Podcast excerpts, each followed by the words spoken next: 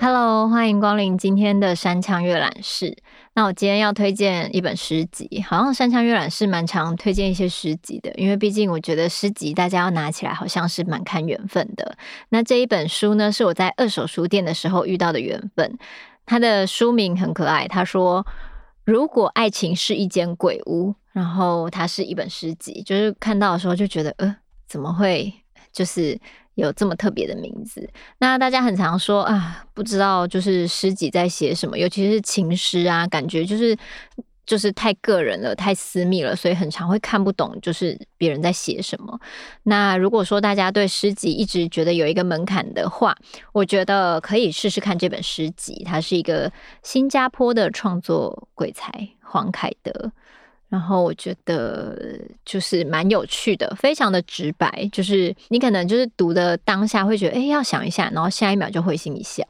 好，那既然它的书名是一间鬼屋嘛，那它里面有一些鬼故事。好，鬼故事四。如今我们两人一起的自拍，为何看起来那么像我孤独的灵异照片？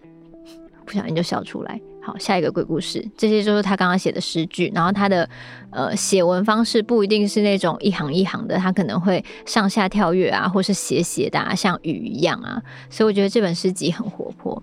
鬼故事五，渣男们决定重新做人。嗯，都很简短吧？他的诗都短短的，很轻巧，很好阅读。然后还有下一首我想分享的诗。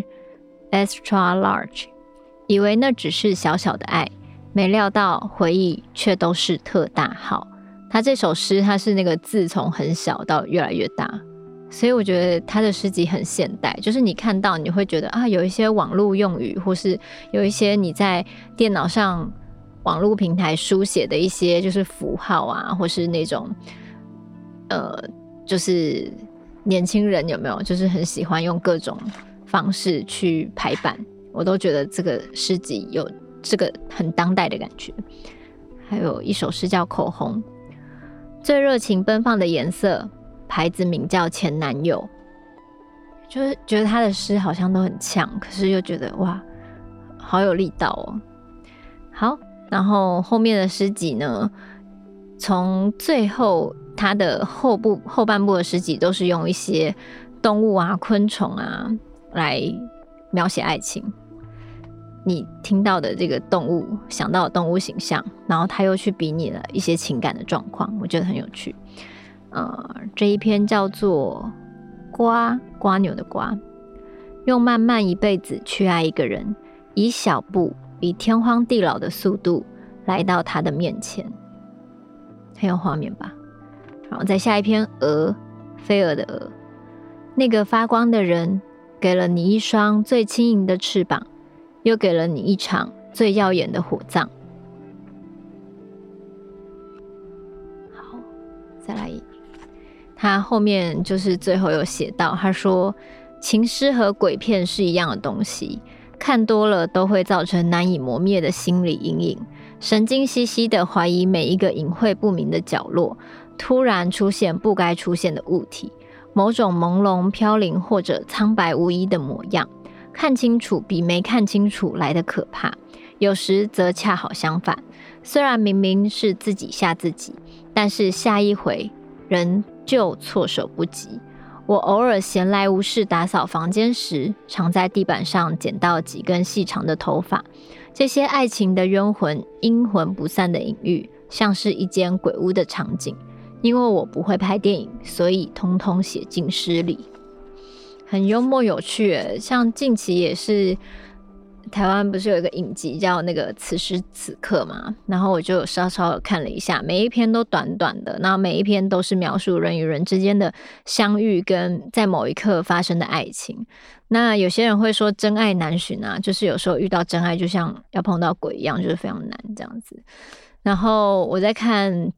这本诗集还有刚好看到最近的那个此时此刻，就是很喜欢其中里面的第二集，就是呃有那个听障人士，然后就是与一个就是在按摩店的陌生人邂逅的故事，然后非常有趣。很多时候，这些爱情的蛛丝马迹可能不是这么理性的东西，然后你可能读了各式各样的东西，然后去寻找你最有感觉的爱情，可是这个感觉都是不可控的，它会发生在一些。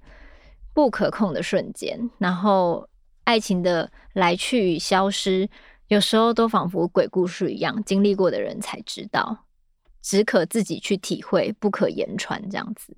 所以这本诗集呢，推荐给觉得诗集很遥远的人。它是一本看了你会会心一笑的诗集。然后如果你有恋爱经验的话，你看的时候会觉得，嗯，这个人真的写的好像。让你心有一点酸酸的，但是又有一点点想笑出来，这样子很有趣的一本诗集，推荐给大家。那我们山羌阅览室就下周见喽。